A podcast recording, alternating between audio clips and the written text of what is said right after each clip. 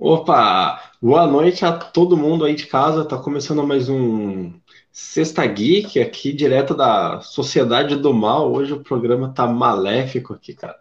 Estamos focados na maldade, meu. Fala sério. Estamos aqui com o Carlos, com o Emerson e eu sou o Daniel. Então, todo mundo seja bem-vindo a mais um programa Sexta Geek.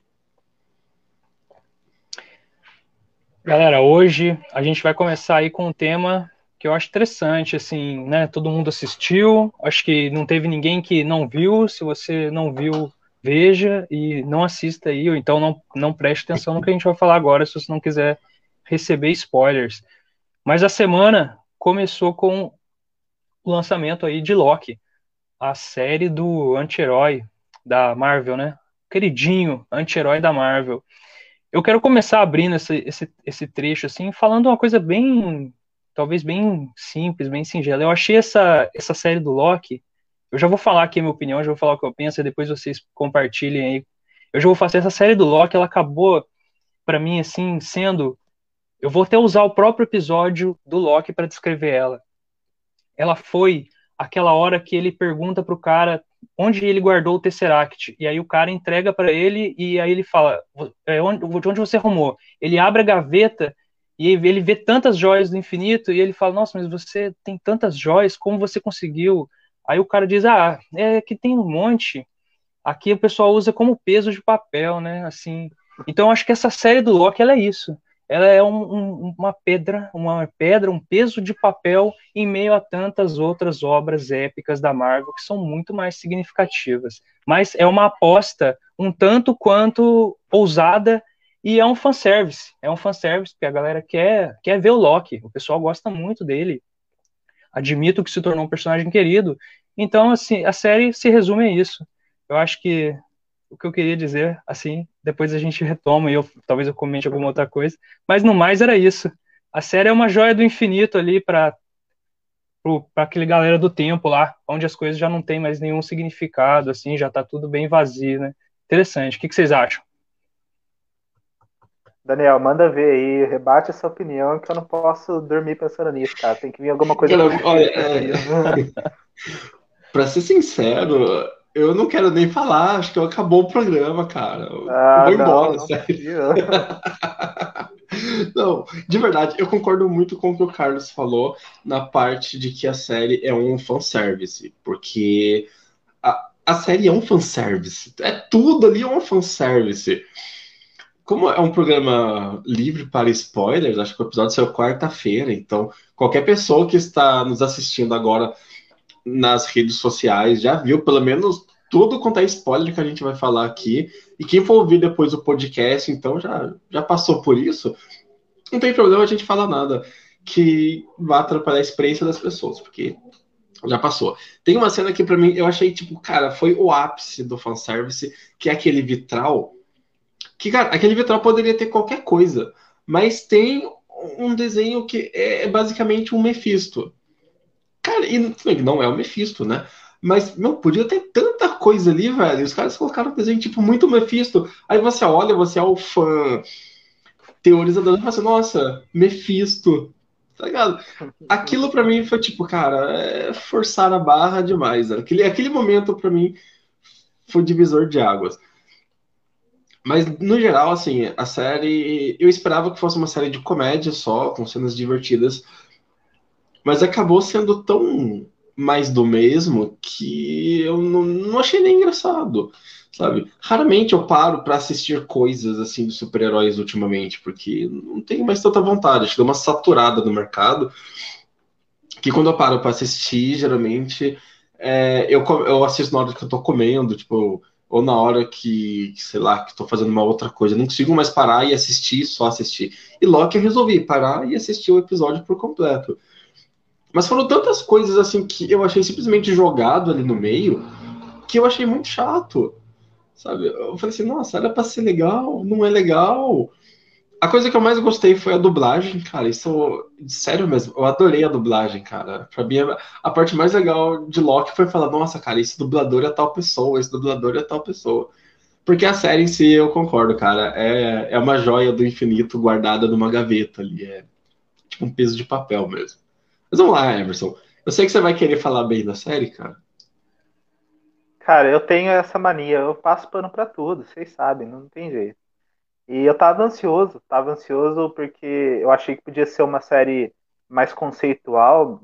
Eu achei que WandaVision foi bem assim, mais conceitual, colocou um, né, umas ideias diferentes e tal. Ao contrário do Falcão e Soldado Invernal, que, eu, que não das três não foi a minha favorita. E assim, eu a série entregou o que eu esperava, eu fiquei feliz. Eu entendo a opinião de vocês, realmente faz muito sentido. É muito fanservice, principalmente quando o personagem já tinha morrido, né, no, no Ultimato. Talvez vocês vão falar disso depois. E aí acontece um, uma espécie de Deus ex máquina, o cara volta à vida só pra agradar os fãs. Mas eu achei bacana, cara. É, a Marvel tava, tava chegando a hora de apresentar certos conceitos e eu acho que tinha que ser assim mesmo, um, apresentar em grande estilo. Eu acho que o Loki está servindo para isso. Né? Eles falaram lá do, do multiverso já. É, né, é uma das primeiras vezes que eles param para falar assim, por vários minutos do multiverso. E já que né, esperamos grande, uma grande entrada nesse assunto nos próximos filmes, eu acho que vale a pena mesmo é, é, tratar esse tema muito bem. E se a série do Loki servir só para isso, sabe? Para mim já tá de bom tamanho.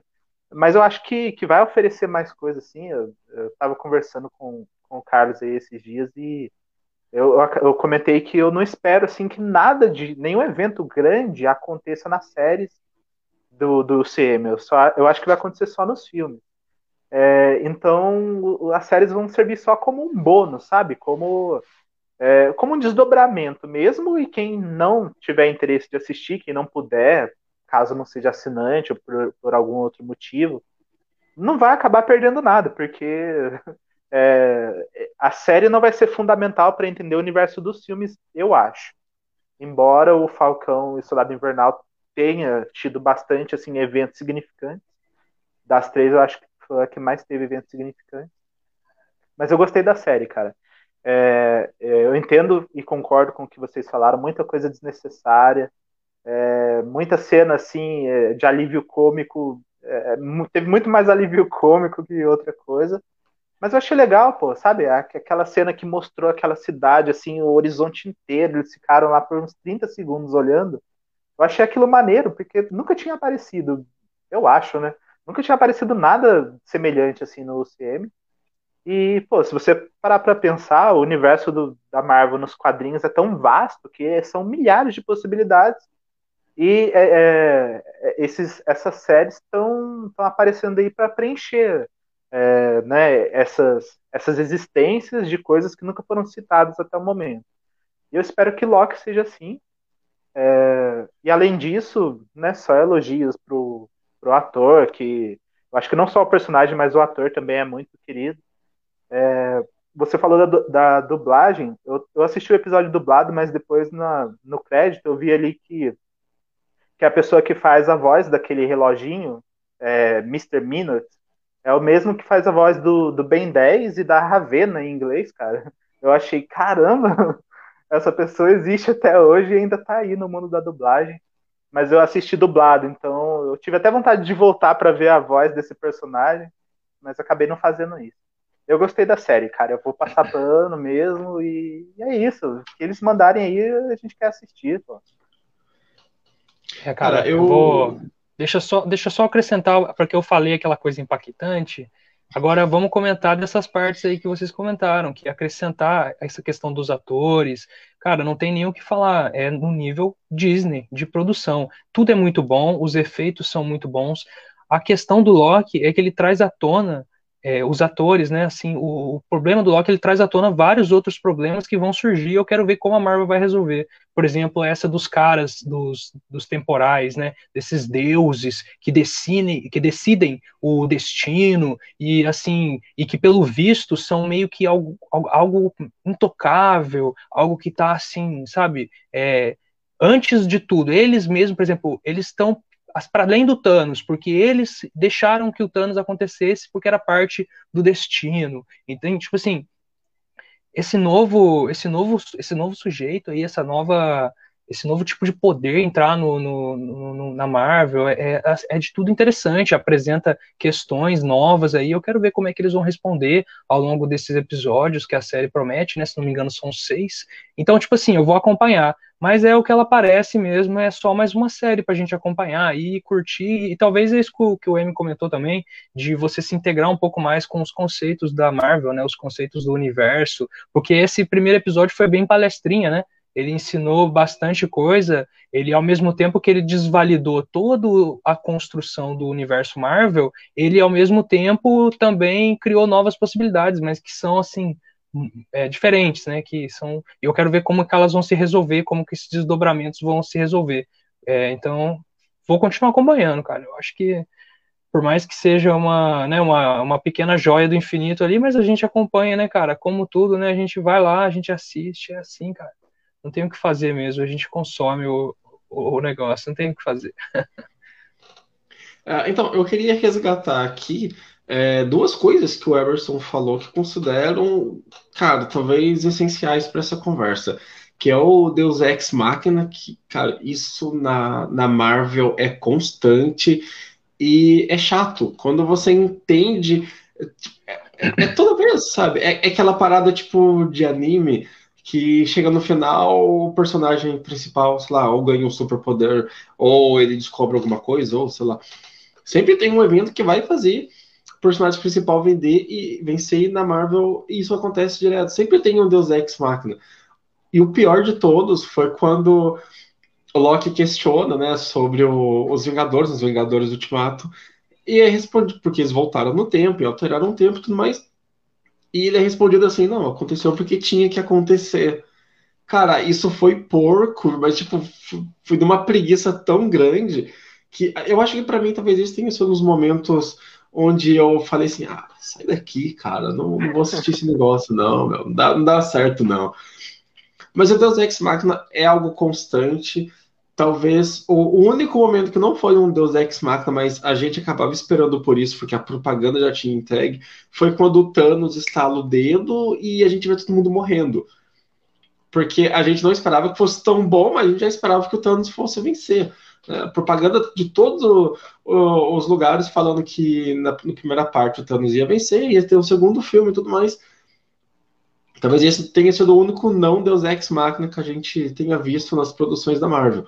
Mas é, é, incômodo pra caramba. E um outro ponto que o Emerson falou é essa questão do universo Marvel. Eu acho que a gente está num momento em que é tanta coisa Marvel que parece que é tudo meio jogado.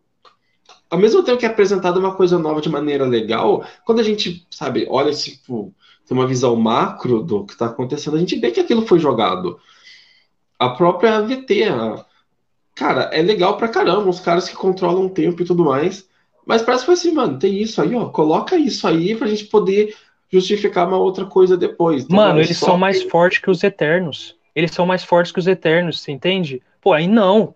Entendeu? Que isso? Tá tirando. Cara, os próprios Eternos, né? Os caras nem chegaram, chegaram ainda. É, os caras nem chegaram, não, mas no trailer já chegou ali meio falando, não, a gente não interfere nada na humanidade. Os caras já estão jogando coisa assim. Aí, essa é uma parte que eu fico bastante incomodado com a Marvel, né? Que aí Loki é só mais um sintoma da doença. Que é muita Nossa. coisa. Hoje a gente está pesado, né? É. Cara, na hora que eu falei que a gente estava na sociedade do mal, eu acho que eu estava prevendo essas falas. Mas o, o Loki é um desses sintomas, tá? Não da doença, tá bom? Mas a gente tem, tipo, tem tanta coisa Marvel que estão surgindo essas séries para poder explicar. Tipo, tudo bem que o WandaVision não, acaba não explicando muita coisa, né? E WandaVision é um, é um experimento televisivo, porque é bem diferente, principalmente os primeiros episódios. Mas no Falcão e o Soldado Invernal tem coisa pra caramba que a gente sabe que vai mudar os próximos filmes. Tipo, cara, beleza, não tem mais Capitão América, agora tem Capitão América. Aí chega Loki com um monte de desculpa esfarrapada logo no primeiro episódio. Eu achei meio complexo, achei algumas coisas desnecessárias. Mas vamos ver na semana que vem, né, cara? O que, que vai acontecer aí? Quais serão os desdobramentos? Porque de Loki mesmo a gente não teve muita coisa, né? Foi o um momento é, Marvel é, ali. Cara, é igual o Titanic. Se for para afundar, afunda tocando os instrumentos até o fim, né? Mas não vai afundar não, pô. Que isso? É, pegando aí um, uma coisa que vocês colocaram, que o Daniel colocou, tem uma coisa que eu detesto, cara. É tipo assim, é, Thanos é o deus da Marvel, mas também tem os Eternos, que são deuses mais fortes, mas também tem os ET, que são deuses mais fortes. E tipo assim, a hierarquia não acaba nunca. Eu não sei quem que é mais poderoso que quem, quem que é Deus, quem que é alienígena. Não, mas agora você já sabe. É a AVT. É, por enquanto é, né? Daqui a pouco vai mudar de novo. Vai aparecer Essa é a resposta. mais poderosos. Bom, mas é, é isso, né, cara? A gente espera que Loki tome rumos, que a gente consiga olhar e ver que é uma série Loki totalmente dele, que não fique tão focado em fazer referências à Marvel, porque o personagem Loki, ele é legal. E aparentemente, bom, a série só tem a trazer coisas novas e com certeza vai ter muita coisa e o hype só vai subindo de episódio em episódio, porque isso é uma série Marvel. Ah, mas vamos lá, cara, vamos bola pra frente, porque o dia hoje tá malvado, cara. A gente for ficar falando mal de Loki aqui, eu vou abrir uma cerveja, hein? Ó, vamos lá pro próximo, então. Não, já falando de, de malvadeza, cara, Cruella. Essa semana eu assisti Cruella, criei vergonha na cara, já estava disponível alguns dias, mas aí eu tava cheio de outras coisas para fazer, eu resolvi tirar um tempo para assistir Cruella e trazer pro Sexta Geek. E eu não queria falar de Cruella só Cruella, eu queria falar do filme num todo. Uh, eu pensei em trazer só o personagem como um ponto de debate, mas o filme todo tem tanta coisa que eu achei melhor trazer o filme todo. E eu tô na minha cabeça tentando formular uma frase de efeito para justificar o filme, mas ainda não consegui, porque a mesma impressão que eu tive no filme é a impressão que eu tenho quando eu formulo frases de efeito sobre o filme. É um filme cheio de mini filmes dentro, sabe? É como se você fizesse um caldeirão de gêneros de filmes. Você tem ao mesmo tempo um filme Disney, que é um musical. Talvez a maior característica dos filmes da Disney são os musicais. E na boa, tem música boa, cara, para tudo quanto é canto. A gente tem uma lista no site já com todas as músicas, para quem tiver afim de conhecer as músicas. Tem as músicas originais, que tem a Florence The Machine e uma orquestra fazendo essas músicas. Esqueci o nome do compositor agora, que é um nome meio complicado, mas tá lá para você ver. E tem as músicas que não são originais e que a maioria são releituras ou outras interpretações, que Cara, acho que 90% dessas músicas são rocks clássicos. Assim, então são rocks muito bons. E tem uma, umas versões que você fica. Cara, é, você assiste e fala: caramba, né, meu? Podia ter mais tempo com essa música. Tem uma cena que toca The Strokes que, cara, que na hora que apareceu eu comecei a cantar junto. Que é quando a Cruella aparece vestida com dálmatas, mas é, é dálmatas falsos. Uh, e, tipo, ela meio que fez um próprio show de, de moda, né? Uma passarela de moda. Aí tem um carinha DJ, tem outro tocando uma guitarra, tocando No, I Wanna Be Your Dog, e ela andando, e um monte de gente fazendo coreografia. Que isso é fantástico, cara. Essa cena, pra mim, acho que a melhor cena do filme é essa. Mas vamos lá, vamos voltar pra minha lista de coisas que tem em Cruella. Então tem é, esses filmes musicais, Aí, de repente, tem um filme sobre um- uma garota órfã, que parece um filme tipo Sessão da Tarde. Garota órfã junto com dois garotos e aprontam várias aventuras. De repente, tem um filme do tipo é, 11 Homens e um Segredo, onde elas estão arquitetando um plano de um roubo que vai ser o, o roubo do, do ano, sei lá, algo do tipo. De repente, tem uma pegada meio coringa você fala, caraca, meu, ela é trilouca da cabeça, sabe? Viajadona mesmo. Aí, de repente, dá mais um passo, vira. O Carlos até falou isso, cara. É, vira Arlequina. Cara, porque tem uma cena que é muito, é muito Arlequina mesmo. Ela chega toda com roupa branca, de, com capuz assim, aí taca fogo na roupa, a roupa queima, tipo, é legal pra caramba essa cena. Aí ela tá com um vestido vermelho, uma bengalinha, a, o, tem um monte de segurança, vai bater nela, porque você tá tirada da festa, e ela bate nos seguranças com a bengala. É muito. Cara, isso, se você colocar dentro do filme Arlequina, você nem vai conseguir falar que não é, porque é puramente Arlequina. Então você também tem a Arlequina, Aí, de repente, você volta pro Coringa de novo, porque ela tá loucona da cabeça. Aí, no final, você tem novamente 11 Homens e um Segredo. Então, assim, é uma confusão de filmes que, quando você olha num todo, é um filme bom. Mas você começa a reparar nesses pequenos momentos, você fala, caraca, meu, porque tem tanta coisa nesse filme.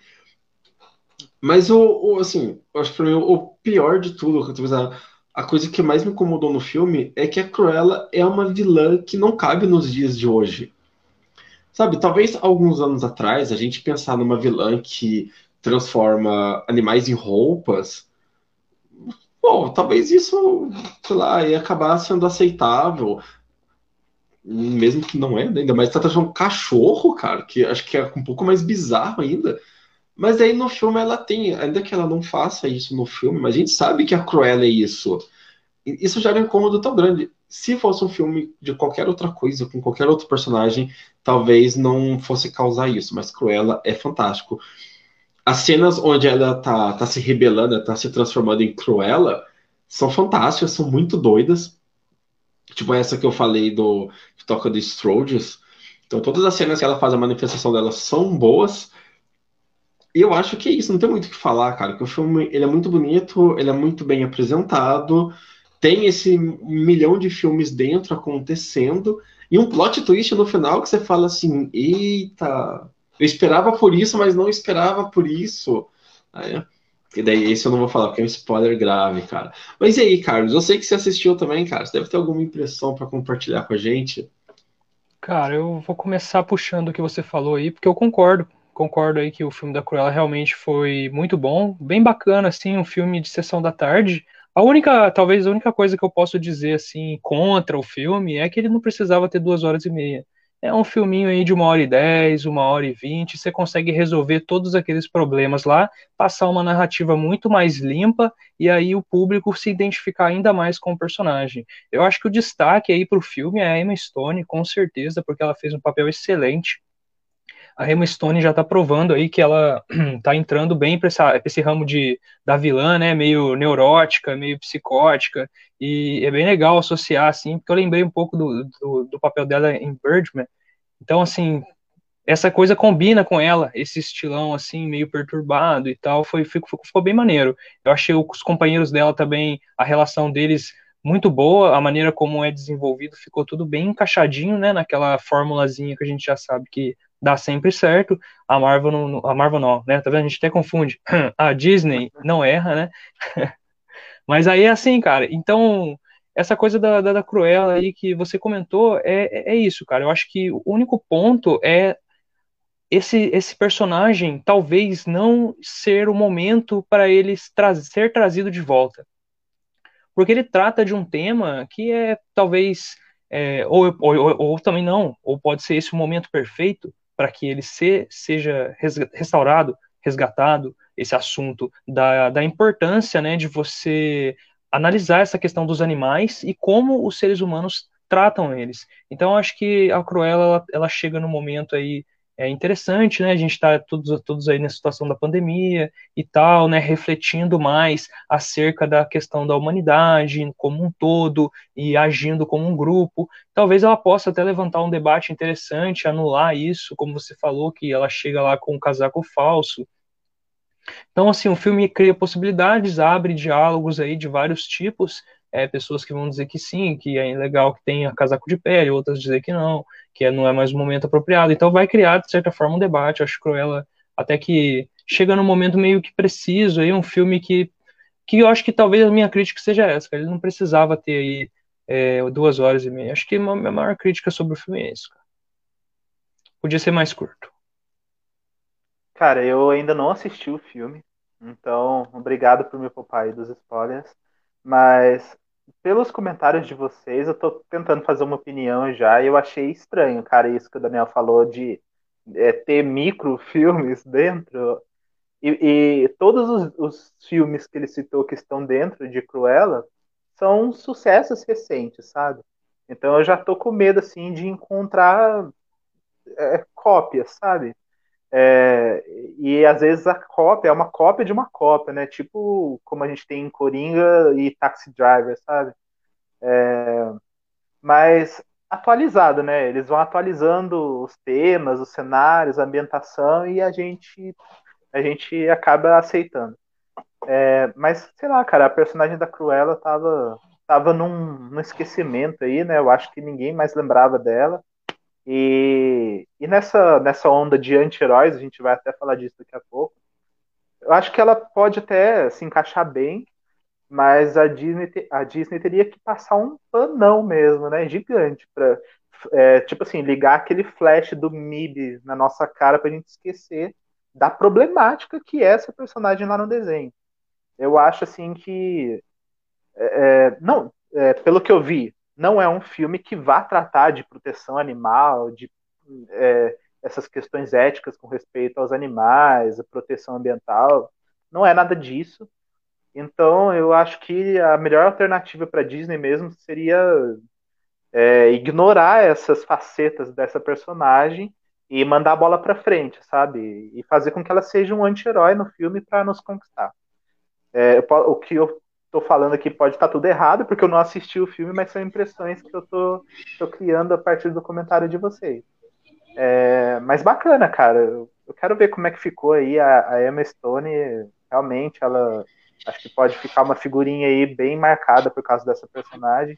Eu queria ver uma Spider, uma Spider Gwen. Ela fez a Gwen né, no filme do espetacular Homem-Aranha. Eu queria, cara. Eu queria ver ela lá nesse, nesse personagem, mas não vai rolar. É, mas eu vou procurar assistir esse filme aí logo, cara. Fiquei curioso. Cara, o... você falou da questão dos animais, né?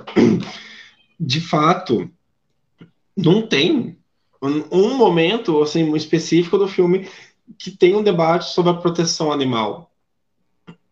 Tem uma cena que ela ela fala que vai matar os cachorros, assim, três dálmatas, mas, tipo assim, ela fala, depois fala, ah, tô zoando, tipo, tô de brinks. Talvez tipo, seja, seja, tipo assim, a cena pra gente lembrar que ela é a Cruella que quer matar 101 dálmatas, né? Mas não tem cena. E sobre animal, cara, tem um cachorrinho, eu não lembro o nome do cachorrinho, o nome bem fácil até. Cara, ele é um micro cachorrinho assim e tem um tapa-olho. Esse cachorrinho é muito da hora, cara. É... Se alguém falasse pra mim antes que tinha esse cachorrinho no filme, acho que eu já tinha assistido antes, porque ele é muito da hora. Mas o Carlos falou dos companheiros dela. Um dos Gaspar, eu não lembro o nome do ator, que isso é um nome complicado. Ele fez Game of Thrones.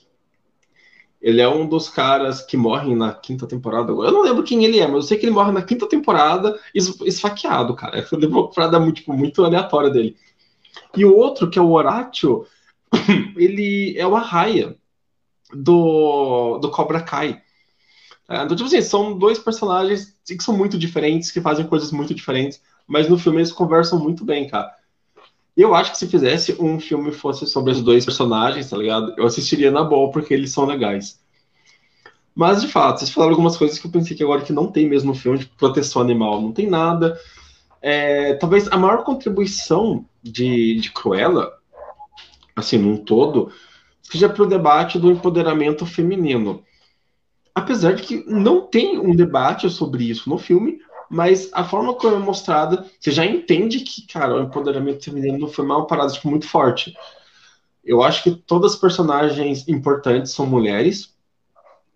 Eu tem, não, tem dois. Tem um que é um homem e um outro que aparentemente é homossexual. Tipo, não fala que ele é homossexual, mas é até meio andrógeno ali, meio David Bowie que é um personagem legal pra caramba também.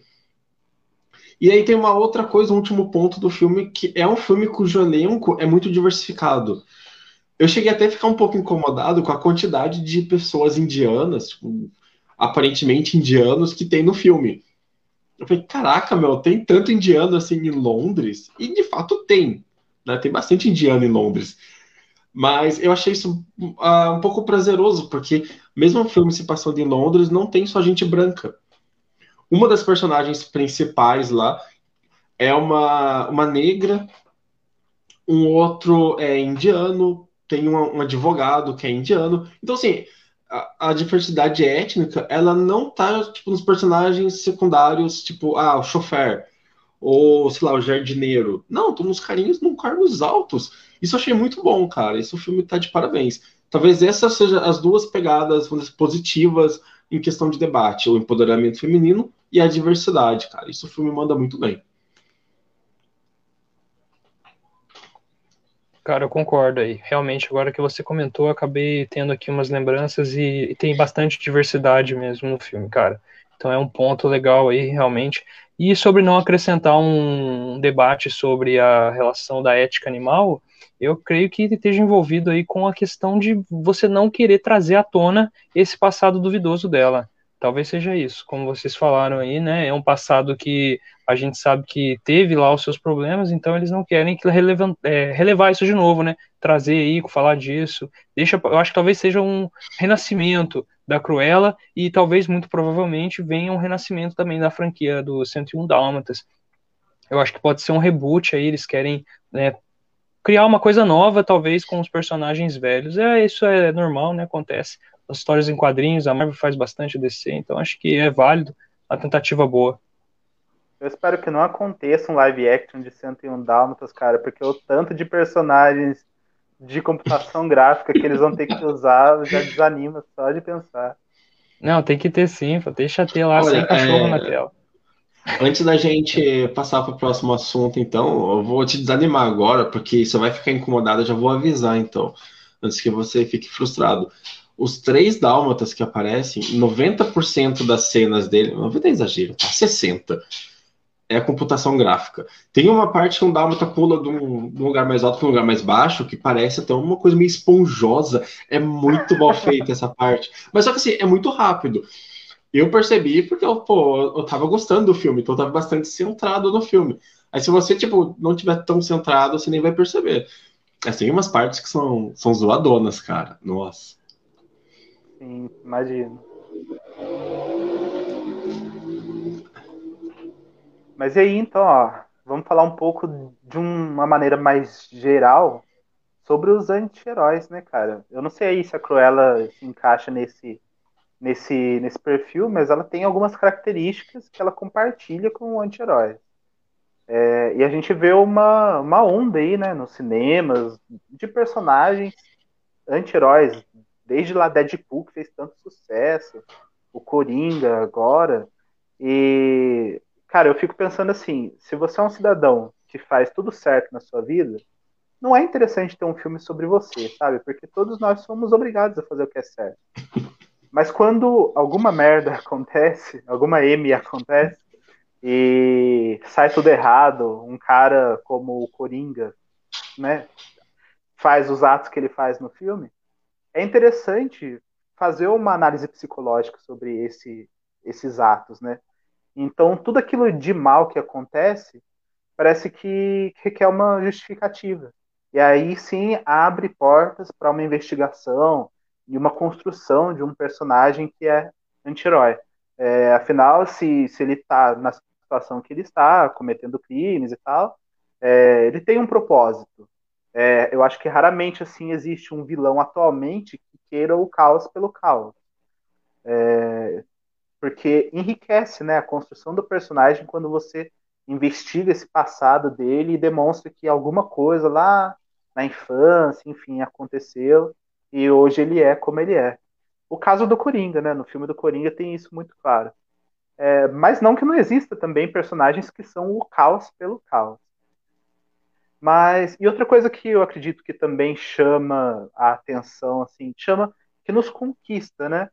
Essa, como somos, nós temos uma impossibilidade de ser é, contra a lei, cometer crimes, não que nós queiramos fazer isso, né? Mas como nós devemos é, viver sobre uma ordem, a gente até pode projetar algumas coisas nesses personagens, né? Eles são personagens que oferecem, assim, que a gente identifique neles, que a gente projete neles a maldade que é em nós. E isso é natural. Todos nós temos agressividade, é, que pode ser exposta quando a gente não concorda com alguma coisa e tal. É, tem até um gatinho concordando com a minha fala aqui. Mas é isso, cara. Então, os anti-heróis é, são personagens maus com sua maldade justificada e que nos oferecem é, alguém para projetar é, essas próprias sombras que nós temos na nossa personalidade. É, essa é a minha opinião. Eu, agora eu queria que vocês falassem se vocês curtem esses personagens, se vocês concordam. Manda ver, cara. Cara, eu, eu queria, na verdade, levantar um, questionamento extra aqui, cara. Eu falando umas coisas, batendo aqui umas coisinhas aqui. Que já fica um questionamento para quem estiver nos assistindo também, cara. Manda nos comentários aí. Quem estiver ouvindo o podcast depois aí, manda pra gente pelas redes sociais se, se será, né, vamos, vamos fantasiar um pouco, será que os anti-heróis eles estão ganhando tão, tão destaque? Porque o nosso conceito de heroísmo já, já ultrapassou o que era, tipo, heróico há anos atrás. Por exemplo, eu acho que foi o Carlos que falou, não lembro, foi o Carlos que falou nos episódios do Sexta Geek, que às vezes a gente só quer ver um herói salvando um gatinho da árvore, fazendo uma coisa bondosa que é só bondosa. Né? E de fato, antes os heróis eram meio que isso, era tipo aquele primeiro quadrinho, aquela primeira capa do Superman, que é o Superman livrando um cara do atropelamento, né? Não era o Superman dando um soco na cara do Darkseid. Era uma coisa simples, cara, que meio que qualquer pessoa pode livrar uma pessoa do atropelamento. Claro que você não vai levantar um carro, né? Mas você pode, sei lá, puxar o braço dela, talvez. Então, será que os anti-heróis, eles não surgem agora, assim como surgiram lá para os anos 60, 70 nos quadrinhos? A partir dessa necessidade, que é uma coisa cultural, né? De que o que era heroísmo agora já não serve mais. Porque, por exemplo, a gente não tem mais uh, essa ideia de heroísmo, de salvar gatinhos da árvore, e o que a gente está recebendo são umas coisas mais adultas, sabe? Ou umas coisas mais The Boys, mais o legado de Júpiter, que traz questionamentos mais sérios, como o Watchmen também, né?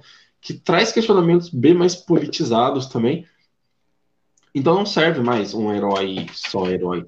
Aí eu fico questionando, cara, será que esses anti-heróis não estão ganhando força por isso porque a gente está mudando?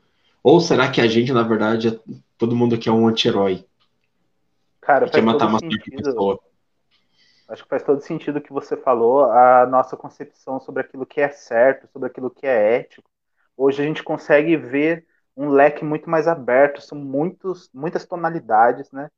E é justamente, cara, isso me fez lembrar assim também um, o contraste do gênero literário, né? Do romantismo ali, passagem do romantismo para o realismo. É, as instituições sociais estavam estavam ficando expostas assim em seus podres. Então não era mais interessante, sabe, é, seguir aquele catálogo do, do herói pobre com a moça rica que não podem, sabe, aquela coisa bem shakespeariana. E aí entra, cara, é realismo, sabe? Que é você cutucar mesmo a ferida ali e é um negócio que incomoda. Então, é, e nós somos muitas vezes reféns, assim, por não poder é, quebrar a, a, Matrix e sair dela, sabe? Então, é legal que tenha pessoas que personagens que façam isso por nós, sabe? Que, como, como o Coringa, sabe? Ele pode ser herói para muitas pessoas porque muitas pessoas vão entender tudo aquilo que aconteceu com ele. Infelizmente, deve ter até pessoas que passaram pela mesma situação e gostariam de ter agido como ele agiu. Então, é, é isso, cara. Esses caras oferecem é, uma persona, um personagem para você projetar nele, tudo aquilo que não, nós não podemos fazer. E é claro que assim que todo mundo também já se identificou com heróis. Existem muitas características é, né, de heróis, hero, heroínas que, que também nós gostamos, nós queremos ter para nós. Mas os vilões também têm alguma coisa a oferecer, e é isso que eles estão colocando pra gente. E aí, Carlos, manda ver aí o que, que. Cara, eu achei interessante aí o ponto de vocês, muito bom, muito legal. Então eu queria traçar aqui uma teoria, uma teoria do tempo, uma teoria, uma linha do tempo aqui para a gente poder imaginar que momento esses anti-heróis passaram a ser tão significantes, assim, de forma, assim, a, a ponto de serem relevantes, a, a você considerar, como você acabou de colocar, é, a, o Coringa como um herói até, você olhar personagens desse tipo e falar, não, eles podem realmente, talvez, até serem heróis. Se a gente for analisar, né, vocês colocaram aí da HQ, as HQs já trabalham o anti-herói, o romantismo, que é a literatura, já também traz esse assunto, né, de, de, de há muito mais tempo. Mas se a gente for analisar do momento em que isso realmente se tornou popular, no momento onde os anti-heróis eles invadiram de vez a tela e aí eles falaram não, é, porque a, a, quando a gente pensa em popularidade a gente pensa passou no cinema, todo mundo viu, porque passou na tela Globo, na, na, na Telecine, qualquer lugar que você possa assistir, no SBT por exemplo, Justiceiro, Motoqueiro Fantasma. Eu não quero levantar esses exemplos, que são exemplos mais antigos, que eles não tiveram o efeito desejado. Eu vou colocar aqui, talvez, como o primeiro filme com o efeito desejado de você, é, atra através daquilo, ter aberto o leque de possibilidades para você descrever os anti-heróis e trazer eles para nossa cultura dessa forma muito mais presente, é o Batman, Cavaleiro das Trevas que daí é o do Coringa, é o, a primeira aparição aí, né, do no Nolan, ele vai e, e traz pra gente o Coringa. Eu acho que naquele momento, a partir daquele, daquele, daquele instante, a figura do Coringa, ela se popularizou tanto que as pessoas, assim, sabe, assim, chegou num ponto onde você via camisetas do Coringa sendo vendidas é, do, replicadas, réplicas das réplicas das réplicas, aquelas camisetas super simples, bermudas do Coringa, chapéu do Coringa, é tudo do Coringa, e tipo assim, se, é, passou então a ter essa construção do valor de, do herói a partir desse filme do Coringa. E é legal a gente ver que daí vocês comentaram já, vários outros vieram. Pode ver que foram vários, que vem aí o Venom, vem nessa mesma linha o Deadpool, é, o que mais nós temos aí que vocês conseguem lembrar aí de anti-herói? Temos agora mais recente o Loki, temos aí a Cruella, quem mais vocês conseguem lembrar aí que tem um aspecto vilanesco e que também é resgatado a partir aí desse recentemente? Manda. Cara, o, pra mim, o que eu mais gosto é o Motoqueiro Fantasma. Mesmo a, a, versão zoada do, do Nicolas Cage, cara, eu gosto muito do Motoqueiro Fantasma. Porque ele, eu acho que assim, tirando o Justiceiro, porque o Justiceiro eu acho que é mais um filme brutal ali, que você pouco se importa se é um anti-herói, se ele é um vilão, porque as cenas de ação, nosso tipo, foco é a cena de ação e é isso, né? Mas o Motoqueiro Fantasma ainda tem uma pegada de quadrinhos, principalmente porque é um cara com a cabeça de fogo, a cabeça dele pegar fogo, né? Pô, é, é, tipo assim, acho que é o mais fora da realidade. E eu gosto muito dele, cara, mas eu queria falar aqui que a gente tem um anti-herói brasileiro, que é um personagem extremamente fascista, apesar do, do autor falar que ele não é fascista, mas é inspirado no fascismo, então não sei como é que a gente justifica isso. Que eu acho que o nome dele, eu. Cara, agora até fugiu, eu acho que é Destruidor, é uma coisa assim, cara. Eu sei que começa com D. E, e teve até um filme dele recentemente, virou uma série. Cara, eu não lembro como é que é, é o nome dele, mas acho que é Destruidor, sei lá que, que é um cara que mata político, sabe? Que para muita gente é o sonho de muita gente poder matar justiceiro, políticos. O justiceiro. Não, não é, cara. É, cara, eu acho que é esse sim, pô. Não é? Eu sei qual que é. Maluco usa um capuz preto. Ele tem um óculos vermelho, assim, uma máscara de gás. Pô, o filme é legal pra caramba, cara. Doutrinador, não é doutrinador? Doutrinador, velho. Aí, pô, mesmo, achamos. cara. Ó, sabia que o nome tinha letra D, velho. Trashzeira então, mesmo, eu, eu vi. Cara, o filme é, é bacana, tá ligado? Eu gostei pra caramba do filme. Só que aí quando você pega pra ver os quadrinhos, pô, o cara basicamente é um fascista do caramba. Você fala, eita, mano, como assim, né?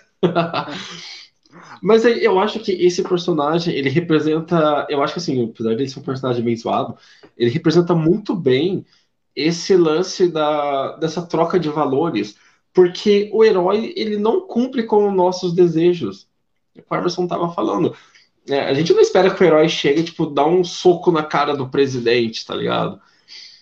A, gente espera que o herói faça o contrário, vai estar tá sempre salvando o presidente. Aí quando a gente vê um personagem desse que fala, caraca, se eu tivesse poder era isso que eu, eu estaria fazendo, a gente tem ali uma ferramenta comercial e mercadológica muito forte. Aí, obviamente, que daí a gente volta para aquele lance que cultura é, só sobrevive à base de indústria mesmo, não tem como a gente não pensar dessa forma. Aí vai surgindo um monte de personagens, cara. Aí eu retomo um pouco para Cruella, que o Cruella é o único que eu não entendo porque existe, porque é um personagem que não cabe nos dias de hoje, a não ser que a Disney tenha um, um propósito muito maior para Cruella, a gente ainda não sabe. Mas poderia resgatar tanto outros personagens, como tem o da Malévola, o da Malévola foi legal. É, a Malévola não é tipo um personagem que, que caberia hoje, porque ela, ela é mais da fantasia, né? Mais do lado da fantasia, de magia. Mas até mesmo a Cruella, você vê que assim, então são personagens que colocam os nossos, sei lá, as nossas vontades à frente e chuta o pau da barraca, velho. São legais. Ou um personagem que fala palavrão, que mata pessoas, né? Que faz um desenho ali e mata a pessoa, tipo Deadpool. Então eu acredito que. A... Ou escreve o nome num caderno e mata a pessoa. Cara, eu concordo com que. Eu concordo. Eu, só que o, o, ponto é justamente esse, né? Que a gente já tá. É, desde essa chegada do, do Coringa, que onde o Nolan apontou o novo inimigo, que daí a gente percebe que daí até as pessoas vão falar ah, é um assunto mais adulto, é um assunto mais adulto. Por quê? Porque por que, que é um assunto mais adulto? Porque o, quem é o inimigo do adulto? A companhia, as grandes corporações, aquele que paga o salário dele, o chefe. É, então, criou essa revolta ao sistema que o Coringa trouxe, né? Essa, esse tipo de diálogo começou a surgir. Eu, eu lembro que vários grupos até começaram a surgir de, de anarquistas, pessoas que começavam assim que, que a, a Coringa uma possibilidade de diálogo, uma possibilidade de você querer colocar, trazer as suas ideias de volta, porque querendo ou não, isso atrai vários tipos de discurso. E aí eu, eu vejo agora, depois de alguns anos, eu não me lembro muito bem, acho que foi 2008, vocês recordam? Eu não me lembro bem. É, então, depois de alguns anos, eu vejo esse cenário do anti-herói assim já, por exemplo, igual The Boys, é, Invencível. Eu, eu já me vejo assim, eu me vejo saturado dele já. Eu acho assim que tudo bem, nós já entendemos, os anti-heróis matam, a vida adulta é cinza e chata, as grandes corporações exploram as nossas almas, elas roubam ali, igual aquele episódio lá do, todo, é, do Mundo de Gumball, onde você assina um contrato lá com a, com a empresa do Xerox, aí eles roubam a sua alma. E é muito legal, até assim, tudo bem, é bacana, é divertido, a empresa rouba mesmo a alma, a gente já sabe que é inevitável, precisa do dinheiro para todo mundo sobreviver o dia a dia, a gente já está por dentro disso. Eu sou a favor aí de um resgate às origens, eu quero ver o Homem-Aranha, vou falar de novo, eu quero ver o Homem-Aranha ajudando o entregador de pizza, cara, eu quero ver isso. Quero ver o Superman levantando o carro porque ia atropelar o menino. Ou então ele pegando a pipa, arrebentou a linha, ele vai lá e pega a pipa. Entendeu? É uma coisinha simples, assim, mesmo que de forma singela, que eu acho que é o que está acontecendo aí com o Superman e Lois, que eu imagino que tá, tá tendo essa, esse tipo de diálogo, eles estão trazendo essa, essa simplicidade do herói também, sabe? Do herói conviver o dia a dia dele normal, ele não precisar também ser um, um doente psicopata, mas também nem um Capitão América, que tem que ficar falando em nome de todos, protegendo o mundo. Ele vive a vida dele, ele também tem os afazeres dele, ele tem ali os problemas e tal. Eu acho que esse tipo de discurso está precisando voltar, eu sinto falta disso, me sinto um pouco entorpecido de tanta violência, violência cinzenta nesses anti-heróis aí, mas não que eu ache, pá, eu, eu acho muito maneiro que esse espaço está surgindo, mas eu acho que o tema talvez vai começar a saturar, podia ter um equilíbrio aí, eles lançarem também outras, outros tipos de produções. Para variar. Aí, aí, rapidamente, cara, eu queria saber de vocês aqui, que essa semana, na interação com a galera, eu, eu perguntei aqui o seguinte, eu faço a pergunta para vocês rapidamente, pegando que o Carlos já estava ali colocando, acho que eu já sei até a resposta dele, mas se vocês pudessem dizer alguma coisa para algum diretor ou, ou algum ator, atriz, tanto faz, o que, que vocês diriam e para quem? E aí, cara, rapidamente aí. Se tem alguém ah, polêmico. Oi, me manda ver. Nossa, qualquer coisa? Qualquer coisa para qualquer um. Pode ser até alguém que já morreu, não tem problema. Esse momento é um momento único. Poxa, cara, agora você me pegou. Sei lá, cara, eu queria ver mais um filme aí do, da trilogia do Batman, que eu acho espetacular, aproveitar que o, cara já, que o Carlos já colocou. Ah, eu ia pedir mais um filme aí do Batman, cara, pro Nolan. Mas e aí, Carlos, e você? Pô, cara, eu tô dividido aqui entre algumas coisas, viu? Ó, ficou até mais sombrio aqui a minha câmera, ó. Ela até deu uma escurecida. Aí, ó, tá vendo? É, então. Mas eu vou dizer o seguinte, cara, eu, para ser mais simples, assim, porque eu pensei num assunto que a gente discutiu essa semana aí, mas eu não vou resgatar ele, não. É, eu, eu gostaria de falar, por favor, Zack Snyder, continue aí, nos traga a sua versão final do universo da DC, por favor. Tudo que você puder fazer da DC, deixem na mão do Zack Snyder aí, cara. Deixa ele fazer todos. Se ele quiser fazer todos os filmes, faça todos. Deixa, deixa, por favor, façam isso. Restore the Snyderverse. É isso aí, cara. É a minha. Bom, eu antes de eu falar aqui a, a, a, minha, né, a minha ideia, eu vou ler alguns comentários aqui, cara. Tem uns comentários que eu achei muito massa. O, o Charles, o Charles falou assim, cara, eu pediria ao Terry Gilliam que fizesse um Brasil o filme 2. Agora com Bolsonaro, em vez de Aquarela do Brasil, poderia tocar Amado Batista. Cara, Brasil o filme é talvez o filme mais brasileiro do mundo, apesar de não ser um filme brasileiro. Tá na Amazon Prime, recomendo todo mundo assistir, cara. Mas tem que ter paciência, que é um filme dos anos 80, então tem que, tem que chegar no sapatinho, cara. Mas se fizesse um Brasil 2 com o Bolsonaro no presente, ia ser um filme tipo, muito cabuloso, cara. Ou, vá, continua, tem mais uns outros aqui, cara. Uh, deixa eu ver aqui. Ah, esse aqui é bom, ó. O Ale, cara, ou melhor, a Ale, acabei de ver a, a fotinha aqui, a Ale, ela disse o seguinte, que ela queria falar pro, pro George R. R. Martin terminar os livros, que eu acho que todo mundo queria poder falar isso, cara, que tá precisando mesmo. Porque a única coisa que a gente tem é aquele final cabuloso lá que a série Game of Thrones entregou pra gente, hein? E, e tem mais um, que esse aqui ele é bem animado, cara. Ele falou assim, que é o Carlos Henrique ele fala, ele chegar para Charlize Theron e perguntar se ela se casaria com ele. Cara, perguntar não ofende, né? Com certeza. Mas, cara, tiveram, tiveram uma série de outros comentários muito bons. Para finalizar, o próprio Carlos ele ia chegar pro Woody Allen e perguntar por que, que seus filmes são tão chatos. Maneiro. Bom, pra gente passar pro, pro último tópico, eu queria falar, eu chegaria pro Peter Jackson, cara, e pediria, talvez eu até implorasse, para ele fazer um filme da Caverna do Dragão. Porque, cara, ele manda muito bem, e acho que um filme da Caverna do Dragão, com a história Caverna do Dragão, nas mãos deles, seria fantástico. Vamos lá, cara, vamos quebrar um pouco do nosso clima de maldade de hoje, né? Não, muito bom, cara. Muito legal os comentários aí. Eu acho que a tela tá ficando escura, cara. Não sei o que aconteceu com a minha. Cara, hoje, hoje pra nós, a gente tá trevoso, velho. Hoje é um dia é, tá... atípico aqui no Sexta Geek. Parece ter um efeito, né? Mas não. Cara, acho que tem comentário aí, hein? Tem comentário tem, aí? Cara, tem. Eu não sei. Eu acho que não tem, não. Se tiver aí você puder ler, pode ler, cara. Fica à vontade. Aqui no meu, eu não sei se eu não, não atualizei aqui. Mas é isso, ó. Se quem estiver assistindo a gente quiser comentar aí também, cara, se você pudesse conversar com um ator, uma atriz, um diretor, um escritor, o que, que você diria? Isso é um momento épico, cara. Eu queria muito poder conversar com algumas pessoas. Assunto polêmico aí, hein? Agora vamos para assunto polêmico, então, cara, que a gente deixou. Eu não sei se eu falo que a gente deixou melhor pro final ou pior pro final.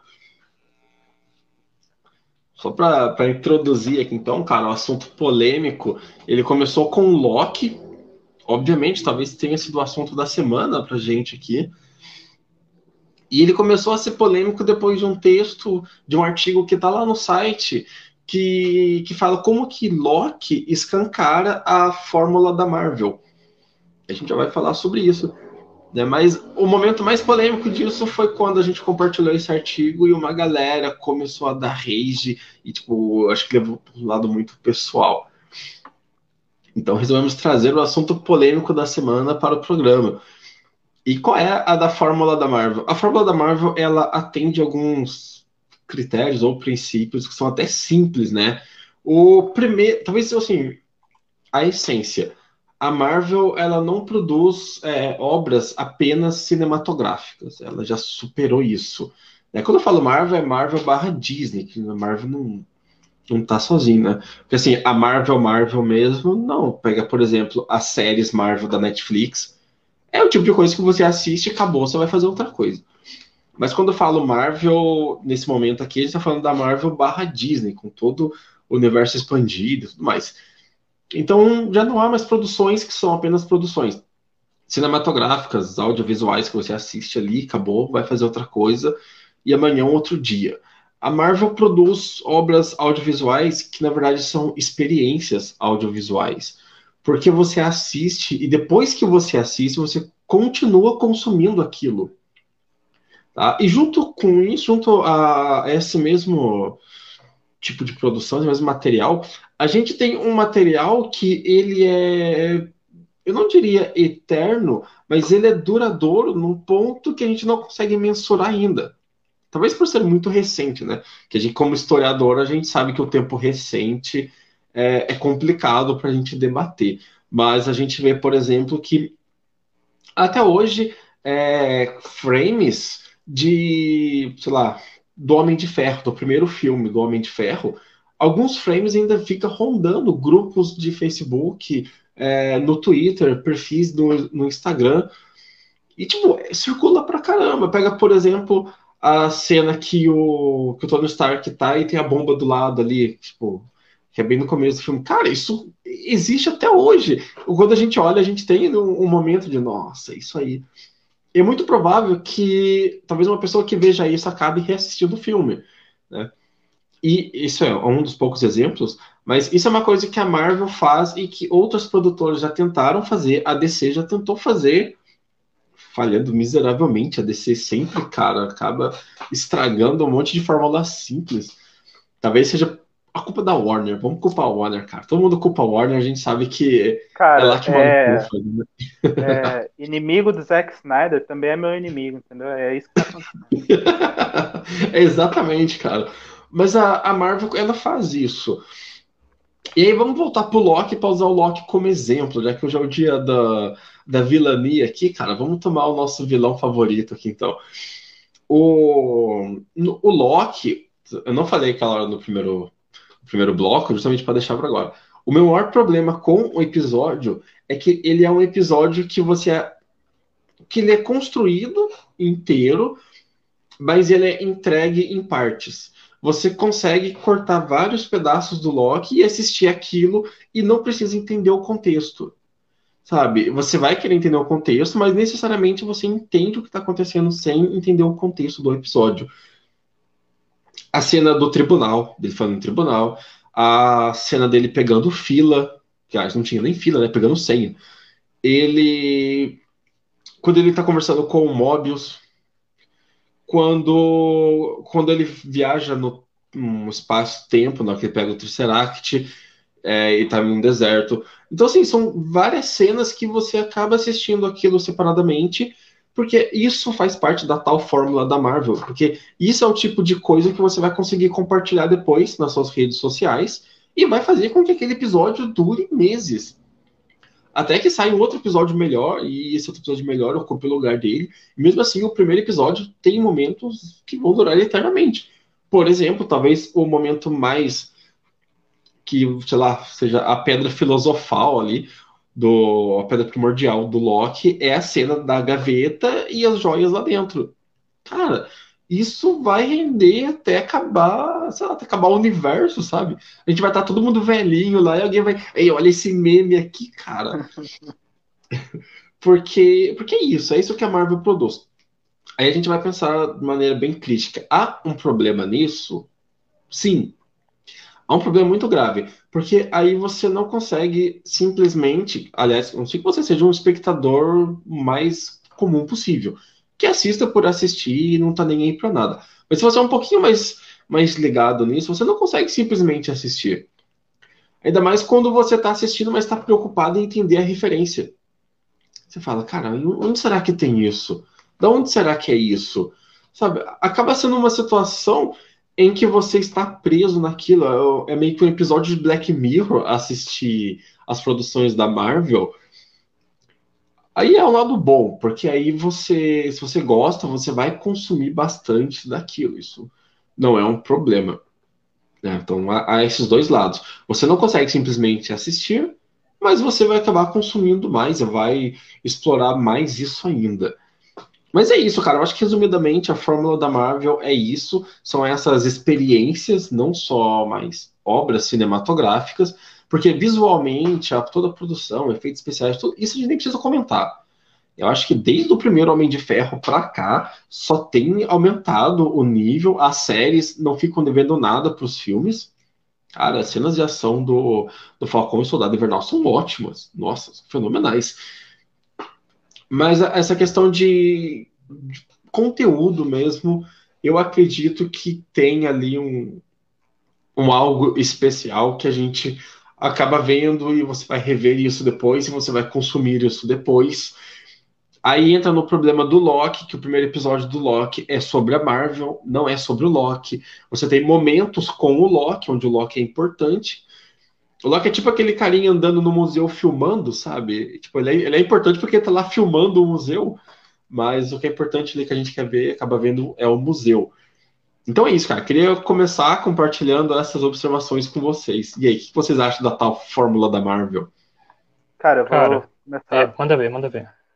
Demorou. É, eu achei que faz todo sentido isso que você falou. Gostei do texto também que você deixou lá. E, e, eu- e me incomodou, cara, algumas cenas do. Várias cenas desse episódio de Loki, onde eles ficam. Eles fazem um recorte lá do filme dos Vingadores e colocam e fica passando aquele recorte. É, Isso me incomodou, sabe? Porque parece. é, sabe quando você fica se gabando de alguma coisa? Parecia que ele tava assim. é, olha só, é o meu filme, não sei o quê. E, e não era nem a, a- a- o corte, assim, a câmera, não era nem um centímetro pro lado, era exatamente a mesma cena do- dos Vingadores. E, e realmente, cara, é essa, essa experiência prolongada, né, estendida, que tá sendo essa coisa da Marvel. é, eu sou uma vítima disso, cara. Eu quero ver tudo, porque, assim, é, é um universo e tudo, tudo que vai rolar, eu acredito que vai ter é, consequências nos outros filmes. E se eu deixar de assistir um desses filmes, eu vou perder alguma coisa. É isso que a Marvel tá passando. E eu acho que funciona muito bem. Se eu entendi bem o que você colocou, acho que é isso que rola. É, eles vendem assim um produto que, que você vai ter que consumi-lo a tempo a perder de vista.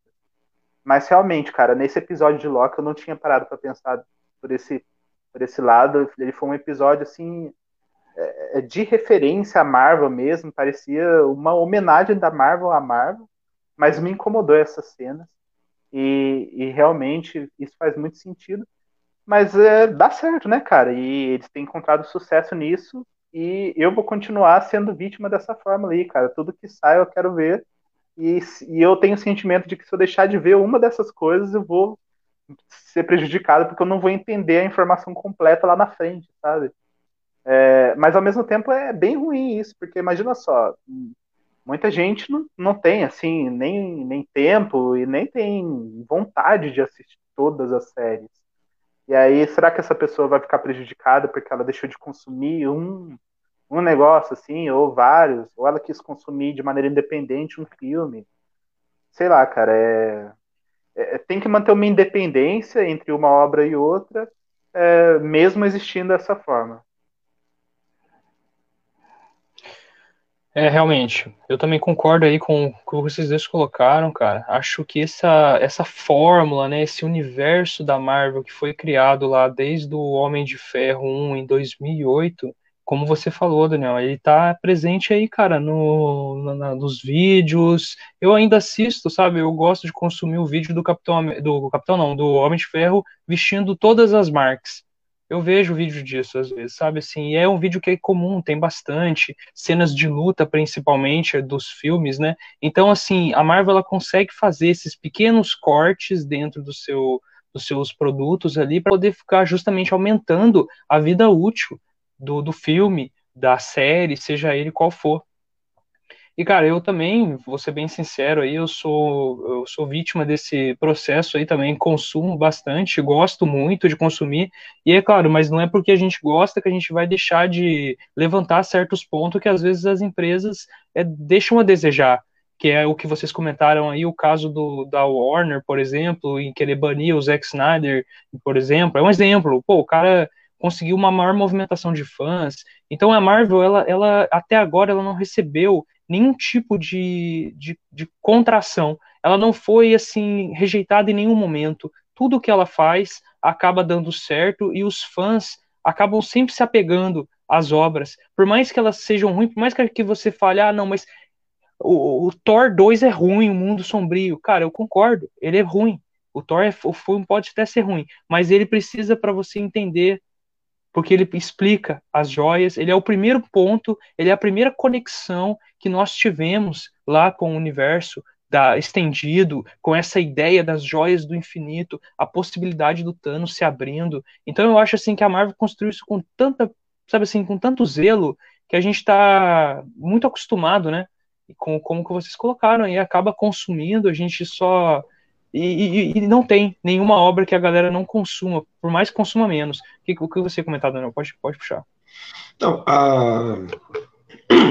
aí vai uma coisa. É, essa discussão da fórmula da Marvel, ela começou justamente por isso, porque ninguém contesta, né? Isso. Eu compartilhei num grupo, assim, sem a menor intenção de arrumar briga. Aí vai o que você falou. A galera abraça, é abraça com todo amor e carinho, sabe? Eu não falei que, que o episódio foi ruim, eu não falei que eu não gostei. Eu, eu lembro perfeitamente, cara, eu coloquei assim que perguntei se as pessoas se incomodam de ver episódios tão abarrotados de referências da Marvel. Ou de tantos fanservice. Meu, a galera caiu matando falou assim: não, eu sou fã e eu quero fanservice. Como que você vai fazer uma série, um filme baseado em quadrinhos que não tem referências, sabe? Aí eu fiquei pensando se talvez o problema não fosse comigo. Tipo, será que só eu que tô saturado, eu tô de saco cheio com isso? Mas não, cara, é, pelo menos esse primeiro episódio, ele abre as porteiras e fala: aí, mano, vamos usar tudo que a gente tem usado até agora para começar bem. Depois, se o episódio cair, se não for legal, a gente resolve no final. Que foi essa sensação que eu tive. Mas aí você falou uma coisa que é fundamental, cara. Não tem ninguém para contestar isso. E outra coisa que você falou é que é, é indústria, cara. Eles precisam, né? Precisam, né? Ganhar dinheiro. É, então eles vão fazer, eles vão usar essa fórmula até não dá mais. É tipo Coca-Cola, né? Tem a mesma fórmula até hoje, a gente ainda compra Coca-Cola. Então talvez seja a mesma coisa agora. Mas é, é meio triste, cara, porque a gente acaba perdendo em novidade para ficar revivendo momentos. Então, esse, essa, essa, colocação que eu queria fazer. Momentos de nostalgia, né, cara? É, a gente é pequenas doses de nostalgia que são oferecidas ali. Mas eu acho difícil isso não acontecer, cara, porque como você falou no começo, eu gostaria de encerrar com isso. É, ver coisas da Marvel. Mas antes de falar desse ponto do, do, do, que você comentou dos fãs, cara, que às vezes eles são um pouco é, exigentes a ponto deles olharem com o olho muito assim apaixonado e não conseguir ver certos defeitos na obra. Eu acho que isso às vezes pode ser prejudicial. Você tem que tentar, assim, encontrar alguma coisa ali. Você gosta, claro, todo mundo, a gente gosta, assim, mas é bom você sempre tentar encontrar contrapontos ali, você achar coisas que às vezes podem ter sido exageradas, coisas que podem. É legal você ler coisas sobre, descobrir opiniões novas, a gente tem que estar sempre aberto aí a estar sempre mudando, né? Então, se, se, se você quer fã aí, tá assistindo, seja mais cauteloso, procure sempre avaliar melhor as coisas dos dois lados. Sempre tem dois tipos de opinião, né? Ninguém, você não precisa ou gostar ou não gostar. Você pode estar no meio ali, você pode consumir ao mesmo tempo, criar crítica e elaborar um pensamento sobre sem nenhum problema. Isso não vai interferir em nada. É... Agora, esse ponto aí, cara, da, da Fórmula Marvel, que eu, vou, que eu falei que eu vou, vou encerrar falando é isso, porque você colocou no começo, você falou lá da experiência. Cara, eu gosto de nostalgia, sou uma pessoa bem saudosista, às vezes me pego tendo pequenos delírios de Chrono Trigger, a, começo a subiar a música do 600 AD lá. Eu faço isso às vezes, cara. Tô, tô ali lavando louça, tô subiando os temas de batalha. Tenho essas nostalgias. E, e para ser bem sincero, a experiência que eu tive com a Marvel no cinema, ela foi muito diferenciada. É, eu tive presente no pré, na pré-estreia do Guerra Infinita e do Ultimato também. E o comportamento do cinema eu cheguei até num cinema grande, assim, um cinema um pouco mais, né, onde tem uma quantidade maior de, de interação de pessoas e tal, para ver como é que seria. E, e, cara, a experiência desses filmes, assim, foi único, porque a maneira como a, o cinema reagia às cenas, como você falou, essas micro cenas feitas prontas para você depois empacotar e botar lá para para ser consumido no YouTube, no Facebook, a maneira como o público reagia a essas cenas foi uma coisa incrível, cara foi assim, pela primeira vez eu vi o cinema levantando, todo mundo levantando da cadeira, batendo palma, sabe assim, pro filme. O filme acabou, a galera bateu palma. Eu falei, mas ué, mas para quem? Estão batendo palma para a corporação, para o cinema, entendeu? Eu fiquei perturbado, mas você estava ali naquele momento, você batia palma também, porque você bate palma para aquela obra, né? Para aquela obra, para aquela a significância daquilo no momento que você está ali assistindo. E aí tem até um trecho do Nietzsche eu não vou conseguir falar agora aqui qual é exatamente o, o, o livro que ele vai dizer isso, tô, tá na minha cabeça o Gaia Ciência. Mas é um trecho onde ele cita um homem que, quando ele está dentro de um avião, ele olha para o avião, ele contempla o avião, depois ele olha pela janelinha, ele contempla a vista, e aí ele vai e fala assim: Viva o homem! Eu acho que nesse momento, assim, a Marvel conseguiu esse tipo de reação das pessoas, sabe? Você olha a obra e fala: Poxa, realmente, viva essa humanidade aí, por mais que ela seja decadente e desprezível e cinza, ela às vezes consegue produzir uns negócios assim que você se emociona, que mexe com as pessoas que assistem. Então acho que é, esse daí é, é a fórmula para mim que vai mais marcar. É a maneira como a Marvel é, conseguiu é, é, emocionar as pessoas que se relacionaram com o universo desde o início. Eu assisti desde o início, acompanhei tudo, eu fiquei assim é, louco para saber de tudo, eu ficava procurando teoria, viajando. Então, assim, sabe assim, o fã, aquela pessoa que assistiu, que acompanhou, como vocês também, ficaram aficionados e sabem do que eu tô falando. A Marvel conseguiu isso das pessoas. E é muito legal isso, eu acho que fica a marca aí para a fórmula da Marvel. Essa é a parte positiva que eu vejo da fórmula, por mais que ela vá se desgastar ao tempo. Eu acho que eu vou sempre ter esse saudosismo, eu vou sempre ter aquela cena que o Capitão América estica a mão assim, o Mihunir volta. Então essas cenas a gente vai sempre ter e a lembrança disso, cara. Eu acho que fica aí, né? A fórmula da Marvel. Sim, e, e para gente caminhar aqui para os nossos finalmente, é, eu só quero eu não sei se eu falei isso, mas vou, se eu não falei, estou falando agora. Só para deixar bem frisado que quando nós falamos aqui da fórmula da Marvel, não estamos falando mal da Marvel, tá? Isso não é uma ode à Marvel ou é um manifesto para ninguém mais consumir produtos Marvel, por favor, porque foi um pouco disso que eu fui recebido no grupo lá. É, então acho que é importante a gente salientar. A gente só está apontando coisas que existem que talvez ninguém tenha percebido, porque não parou para perceber, estava ocupado caçando teoria do Mephisto, né? Exatamente. Mas vamos lá, cara. vamos caminhar aqui para os nossos finalmente, então. Um dos momentos mais agradáveis do meu dia, o momento onde eu faço uma recomendação. E eu queria começar fazendo uma recomendação hoje, cara. Eu queria recomendar o Agentes da Shield, a série. É que tá falando tanto de Marvel, e como a gente falou do de vilão, eu lembrei do motoqueiro fantasma, que lá tem um motoqueiro fantasma que na verdade não é um piloto, já que ele tem um carro, né? Mas é que é erro de tradução mesmo, não tem problema. Mas eu queria recomendar, cara, o Agents of Shield, a série, eu não sei onde que ela tá disponível agora, deve com certeza estar no Disney Plus. É, ela tem a primeira temporada, os primeiros episódios são um pouco meio nada a ver, e depois a série cresce, cara, de maneira incrível, e a quinta temporada é fantástica quando eles apresentam o um motoqueiro fantasma. Então eu queria deixar essa minha recomendação. E aí, Emerson, qual é a sua recomendação da semana? Cara, eu queria recomendar uma série curtinha lá da Netflix que chama Bloodline, para quem gosta aí de Ozark, uma pegada assim, mistérios em família, sabe? Corrupção dentro da família. Bloodline é um elenco de peso mesmo, os caras excelentes, tem três temporadas só. É, aquele, aquele cenário da família perfeita, família rica, mas eles escondem segredos macabros por trás disso e me prendeu, cara. Uma série assim que me prendeu do começo ao fim. Bloodline, na Netflix. Cara, eu vou aproveitar aí que você criou esse. O Daniel resgatou o anti-herói, você trouxe esse clima sombrio, e eu vou aproveitar para continuar nele e falar de uma recomendação recente que estreou ontem é, na Netflix, que é a 13.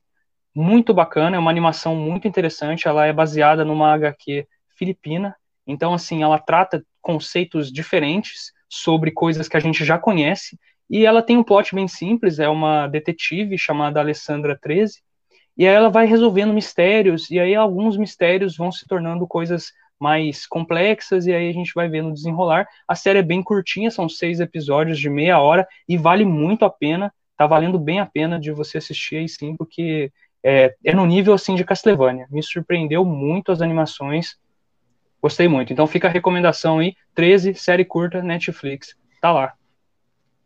Bom, e se precisarem de argumentos para assistir lá no site, no geeksapiens.com.br, tem cinco motivos para vocês assistirem.